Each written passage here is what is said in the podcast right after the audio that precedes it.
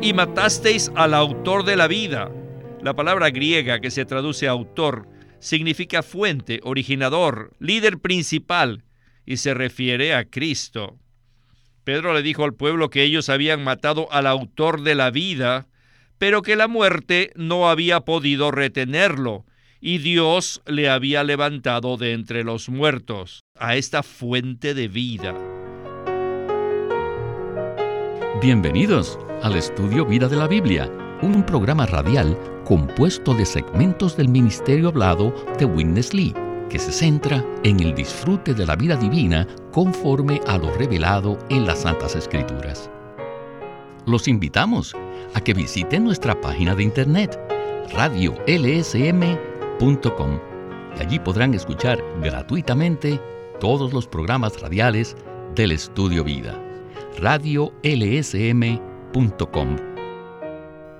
En esta serie de programas del Estudio Vida estamos considerando el libro de Marcos y en el mensaje de esta ocasión nos enfocaremos en uno de los asuntos más elevados y más profundos de este libro, el relato acerca de la resurrección del Señor. En cuanto a esto, tenemos que decir que el relato acerca de la resurrección del Señor es único en cada uno de los cuatro evangelios. Cada uno tiene su propia perspectiva y énfasis. El relato de Marcos es bastante sencillo, pero a la vez es muy profundo e impactante. A continuación, leeré los primeros 11 versículos del capítulo 16 de Marcos, que dicen así. Pasado el sábado, María la Magdalena, María la madre de Jacobo y Salomé compraron especias aromáticas para ir a ungirle, y muy de mañana, el primer día de la semana, vinieron al sepulcro, al salir el sol, y decían entre sí, ¿quién nos hará rodar la piedra de la entrada del sepulcro? Y levantando los ojos, vieron que la piedra había sido corrida a un lado, porque era enormemente grande. Y cuando entraron en el sepulcro, vieron a un joven sentado al lado derecho, vestido de una larga ropa blanca, y se asustaron. Mas él les dijo, No os asustéis, buscáis a Jesús Nazareno, el que fue crucificado, ha resucitado, no está aquí. Mirad el lugar en donde le pusieron pero id, decid a sus discípulos y a Pedro que él va delante de vosotros a Galilea. Allí le veréis como os dijo. Y ellas salieron huyendo del sepulcro porque se había apoderado de ellas temblor y espanto, y no dijeron nada a nadie porque tenían miedo. Habiendo pues resucitado Jesús muy de mañana, en el primer día de la semana, apareció primeramente a María la Magdalena, de quien había echado siete demonios. Yendo ella, lo hizo saber a los que habían estado con él, que estaban haciendo duelo por él y llorando. Ellos, cuando oyeron que estaba vivo y que había sido visto por ella, no lo creyeron. Pues bien, de esto y mucho más hablaremos en este mensaje que se titula La muerte y la resurrección que el Salvador esclavo experimentó para cumplir la obra redentora de Dios. Y hemos invitado una vez más a Guido Olivares para que nos ayude a desarrollar este último capítulo de Marcos. Gracias, Víctor. Es un gozo estar otra vez en el programa. Guido, este es un tema maravilloso, ¿verdad? Ciertamente esto es así. La resurrección de Cristo es una de las grandes realidades en este universo. En la tarde del día de la resurrección, el Cristo resucitado vino a los discípulos y sopló en ellos el Espíritu. A partir de aquel día, ellos quedaron unidos al Cristo resucitado y la resurrección de Cristo dejó de ser un evento histórico o un milagro sorprendente para convertirse en una realidad viviente. Sin duda, Guido, ese fue un evento extraordinario y esa transición que se produjo del evento histórico a la realidad viviente es el enfoque central de este mensaje. Lo más importante de esto es que nosotros logremos entrar en la realidad viviente del Cristo resucitado. Antes de iniciar el primer segmento, quisiera leer algunos versículos del libro de Hechos, el cual es muy importante porque allí se describe cómo los discípulos lograron entrar en la realidad de la resurrección antes del día de Pentecostés. Y un ejemplo de esto es el denuedo con el que habló Pedro para testificar acerca del Señor. En Hechos 2.23 al 24 dice así. A este, entregado por el determinado consejo y anticipado conocimiento de Dios, matasteis clavándole en una cruz por manos de inicuos, al cual Dios levantó, sueltos los dolores de la muerte, por cuanto era imposible que fuese retenido por ella. Luego dice en Hechos 3:15, y matasteis al autor de la vida, a quien Dios ha resucitado de los muertos, de lo cual nosotros somos testigos. Las palabras anteriores son las que Pedro utilizó al dar testimonio de la muerte y resurrección del Señor Jesús. Estas son unas palabras muy poderosas. Bien, escuchemos entonces a Witness Lee y el estudio Vida de Marcos. Adelante. Sabemos que el Evangelio de Marcos en verdad es el Evangelio de Pedro. En el libro de Hechos, Pedro dice que Jesús a quien él vio y a quien él siguió y quien ahora estaba en él, ahora se encontraba ¿dónde? En resurrección. En los capítulos 2, 3 y 4 y 5 de Hechos, en cada mensaje que dio del Evangelio, Pedro siempre menciona algo respecto a la resurrección del Señor. De hecho, el centro de todos sus mensajes evangélicos fue la resurrección.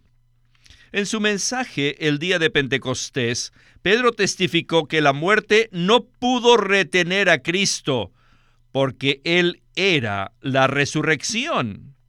¿Cómo podría la muerte haber retenido al Señor? Y luego en Hechos 2.32 sigue diciendo, a este Jesús resucitó Dios de lo cual todos nosotros somos testigos. Nosotros estuvimos allí, así que estuvimos allí presentes, por lo tanto los discípulos llegaron a ser los testigos oculares de su resurrección.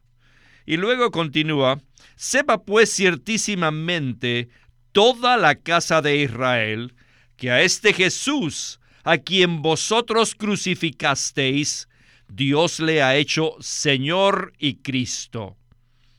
Necesitamos leer también Hechos 3:15 que dice, y matasteis al autor de la vida. La palabra griega que se traduce autor significa fuente, originador, líder principal y se refiere a Cristo. Pedro le dijo al pueblo que ellos habían matado al autor de la vida, pero que la muerte no había podido retenerlo y Dios le había levantado de entre los muertos a esta fuente de vida.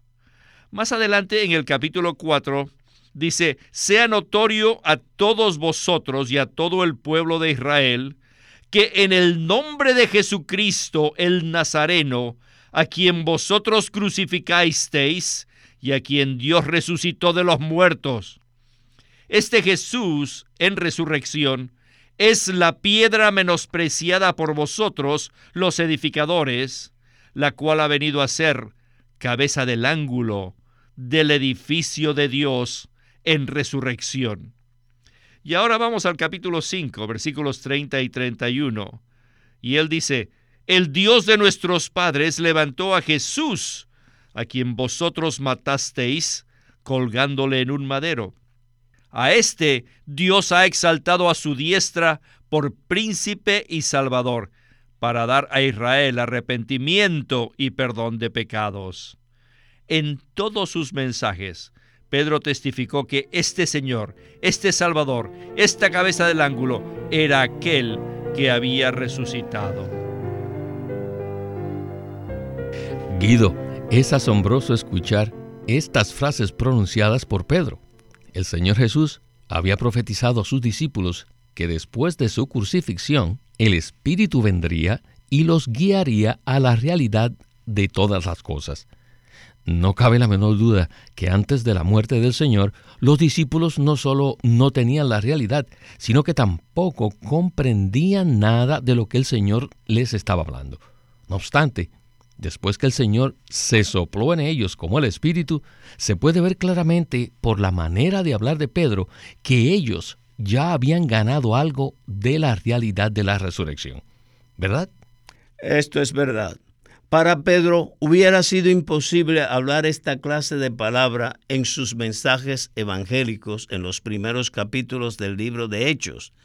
Si el Espíritu no hubiera sido impartido en él como la vida de resurrección y no se hubiese derramado sobre el día de Pentecostés para fortalecerlo y poder testificar con denuedo. Pedro no hubiera sido capaz de hablar eso nos demuestra que Pedro estaba en la realidad de la resurrección y la ascensión de Cristo. Pedro dijo que ellos habían crucificado al autor de la vida, pero que Dios le había resucitado de entre los muertos. Esto no era una simple doctrina para Pedro mientras proclamaba el Evangelio, sino que había llegado a ser una realidad. Por eso podía hablar con tanto denuedo y sin miedo. Los que escuchaban hablar a Pedro eran los mismos que habían clamado por la crucifixión de Cristo, pero Pedro no tenía ningún miedo y les hablaba directamente. Él no era diplomático ni político en su hablar, y sus palabras eran punzantes y convincentes. Estoy seguro que los que escucharon estas palabras se sintieron tocados en sus conciencias y como resultado creyeron en el Cristo resucitado las palabras de Pedro tuvieron un impacto muy poderoso porque él estaba en la realidad de la resurrección. Gracias Guido por este comentario tan claro. En cierto sentido, durante los tres años y medio de su ministerio, el Señor Jesús no fue tan exitoso como para atraer una gran cantidad de seguidores. De hecho, él solo pudo atraer unos pocos antes de morir. La Biblia solo habla de 120 seguidores en el libro de Hechos. Sin embargo, cuando operó el poder de la resurrección en los discípulos, miles de personas fueron salvas por medio de la predicación de Pedro. Esto es verdaderamente impresionante. ¿No es así, Guido? Ciertamente esto es así. Este es el fruto de la resurrección del Señor. De hecho, él les había advertido que sería como un grano de trigo que caería en tierra y moriría para producir mucho fruto. A partir del día de Pentecostés se empezaron a producir muchos granos de trigo como consecuencia del Cristo resucitado.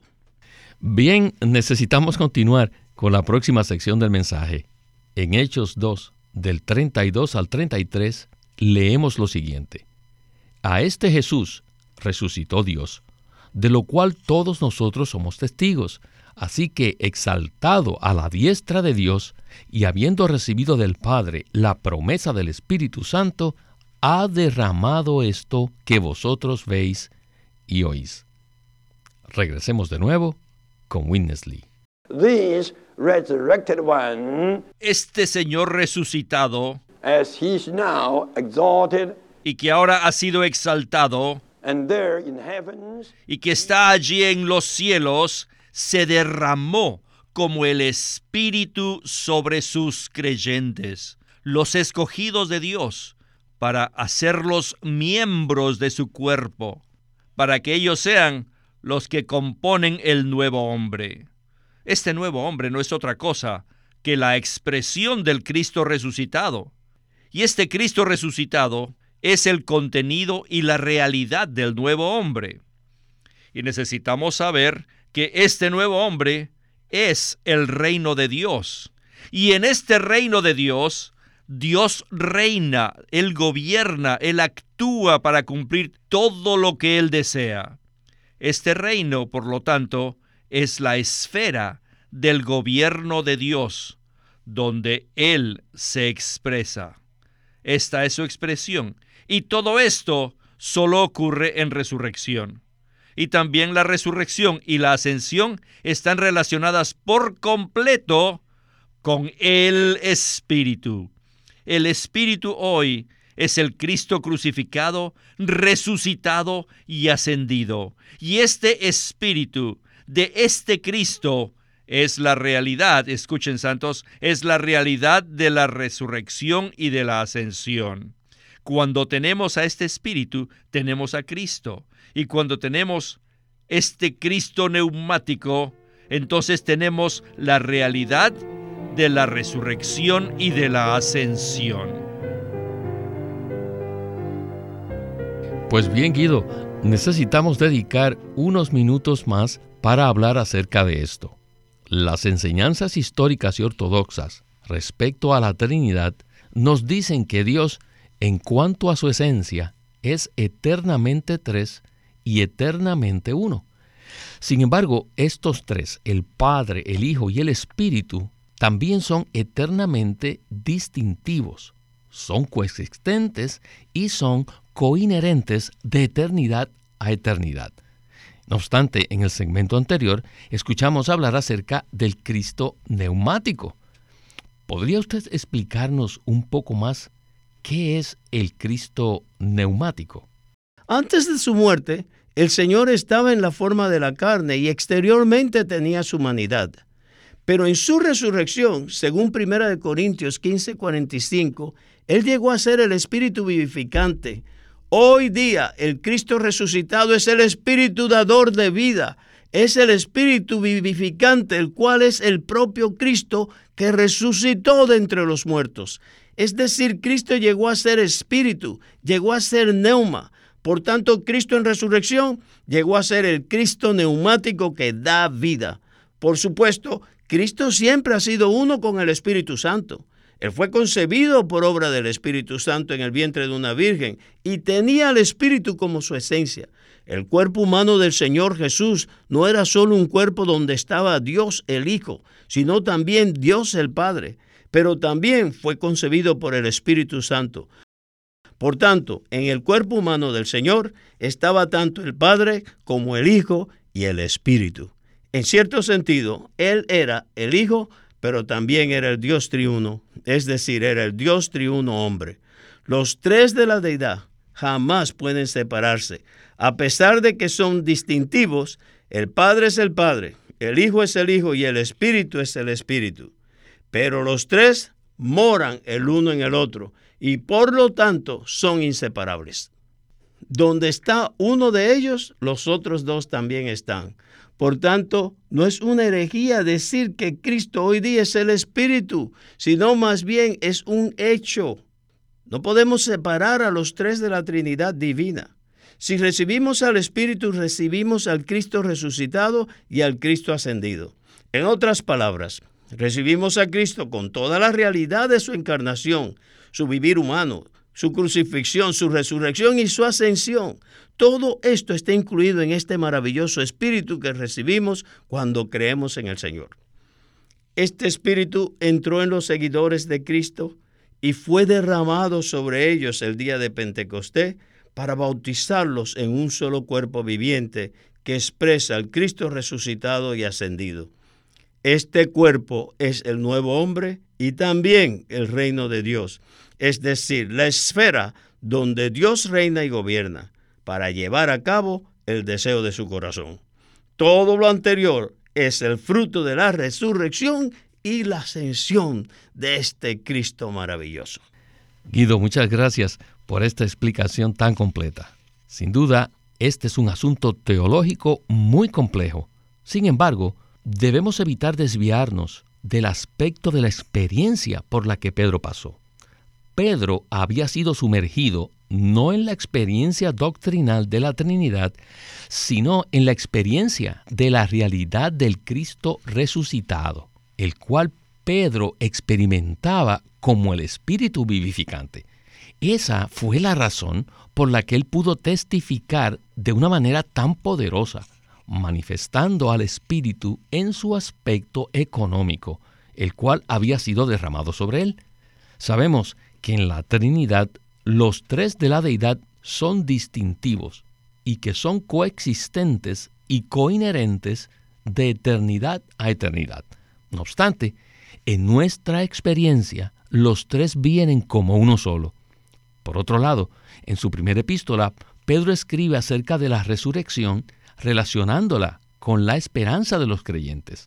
En cuanto a esto, en 1 de Pedro 1.3, dice lo siguiente, Bendito sea el Dios y Padre de nuestro Señor Jesucristo, que según su grande misericordia nos ha regenerado para una esperanza viva mediante la resurrección de Jesucristo de entre los muertos. Con estos versículos vayamos a la conclusión de este mensaje tan lleno de luz.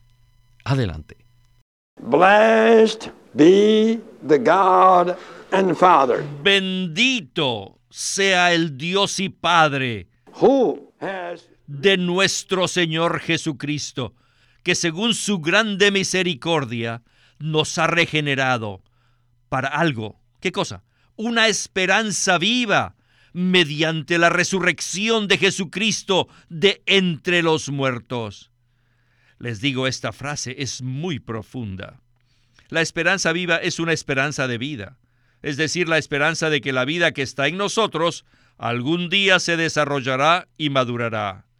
El desarrollo es la esperanza. I do believe all your mother know. Yo creo que todas las madres saben When you deliver that boy, que después que un niño nace, you begin to have a lot of hope, las madres tienen mucha esperanza. don't you? ¿No es así, Santos? You hope that your little boy will become quite uh, tall, La esperanza es que el niño llegará a ser un hombre alto, quite strong, fuerte, smart, inteligente and maybe one day y quizás algún día, he will be in the White House. tal vez llegue a ser el presidente del país. With your boy, you have a lot of hope, don't you? Toda madre tiene una esperanza con respecto al niño. Why? ¿Por qué sucede esto? Porque las madres saben que dentro del niño están los genes de vida. De la misma manera, mediante la resurrección de Jesucristo, nosotros fuimos regenerados para una esperanza viva, una esperanza de que esta vida crecerá, esta vida se desarrollará, y esta vida está en nosotros, y esta vida está creciendo dentro de nosotros. El primer resultado del crecimiento de esta vida en nosotros es la vida de iglesia, y esta vida de iglesia es la realidad del reino. Y esta vida crecerá y madurará hasta llegar a convertirse en la manifestación del reino de Dios en el milenio. Y finalmente llegará a su consumación, a su madurez en la nueva Jerusalén, como el reino eterno en los cielos nuevos y la tierra nueva. Todo esto constituye el desarrollo de la vida que recibimos cuando fuimos regenerados. Pues bien, Guido, debido a que Cristo resucitó, nosotros pudimos ser regenerados. Y al ser regenerados, ahora tenemos una esperanza viva que antes no conocíamos. ¿Verdad? Así es. Esta esperanza es la esperanza de vida. Mediante la resurrección de Cristo, todos fuimos regenerados.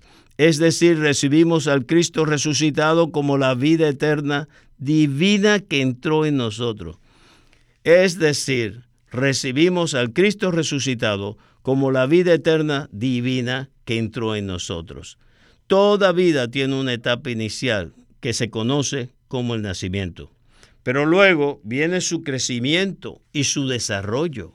La esperanza de esta vida yace en el hecho de que existe un gene particular en ella, que si se dan las condiciones apropiadas, puede crecer y madurar hasta que se manifieste un resultado o una expresión plena de esta vida. Hoy día tenemos a Cristo en nosotros. Al orar, invocar su nombre, al leer su palabra, al tener comunión con los hermanos y hermanas, esta vida crecerá y tendrá una manifestación final en la era venidera, la cual será la manifestación del reino de los cielos. Es nuestra esperanza que en los nuevos cielos y en la tierra nueva llegaremos a ser la nueva Jerusalén por toda la eternidad, la cual es la expresión máxima del Dios triuno. Aleluya, así es Guido. Bueno, desafortunadamente el tiempo se nos agotó y debemos terminar aquí. Ha sido un gozo contar con su presencia en el estudio Vida de la Biblia con Winnesley. Verdaderamente es un placer estar aquí en este programa radial. Este es Víctor Molina haciendo la voz de Chris Wilde, Guido Olivares la de Bob Dunker y Walter Ortiz la de Winnesley.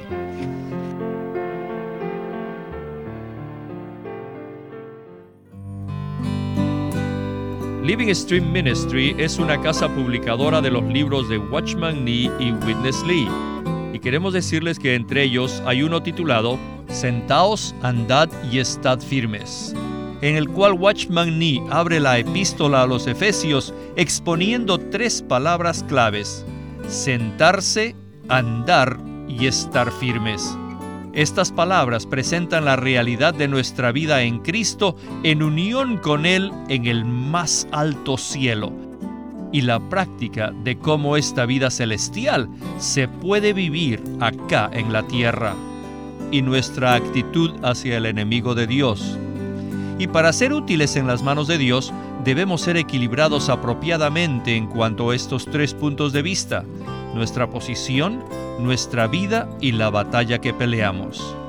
Este libro se titula Sentaos, andad y estad firmes y Living Stream Ministry lo presenta ahora como un libro en audio Sentaos, andad y estad firmes por Watchman Nee. Watchman Nee llegó a ser cristiano en la China continental en 1920 a los 17 años de edad y ese mismo año comenzó a producir sus primeros escritos. En casi 30 años de ministerio se demostró claramente que él era un don especial que el Señor dio a su cuerpo con el fin de adelantar su obra en esta era. Queremos animarlos a que visiten nuestra página de internet libroslsm.com. Allí encontrarán los libros del ministerio de Watchman Nee y Witness Lee. Una vez más, libroslsm.com. O llámenos a nuestro teléfono gratuito 1-800-810-1149. 1-800-810-1149. Además, si desean, pueden comunicarse con nosotros enviándonos un correo electrónico a estudiovida.lsm.org. Una vez más, estudiovida.lsm.org.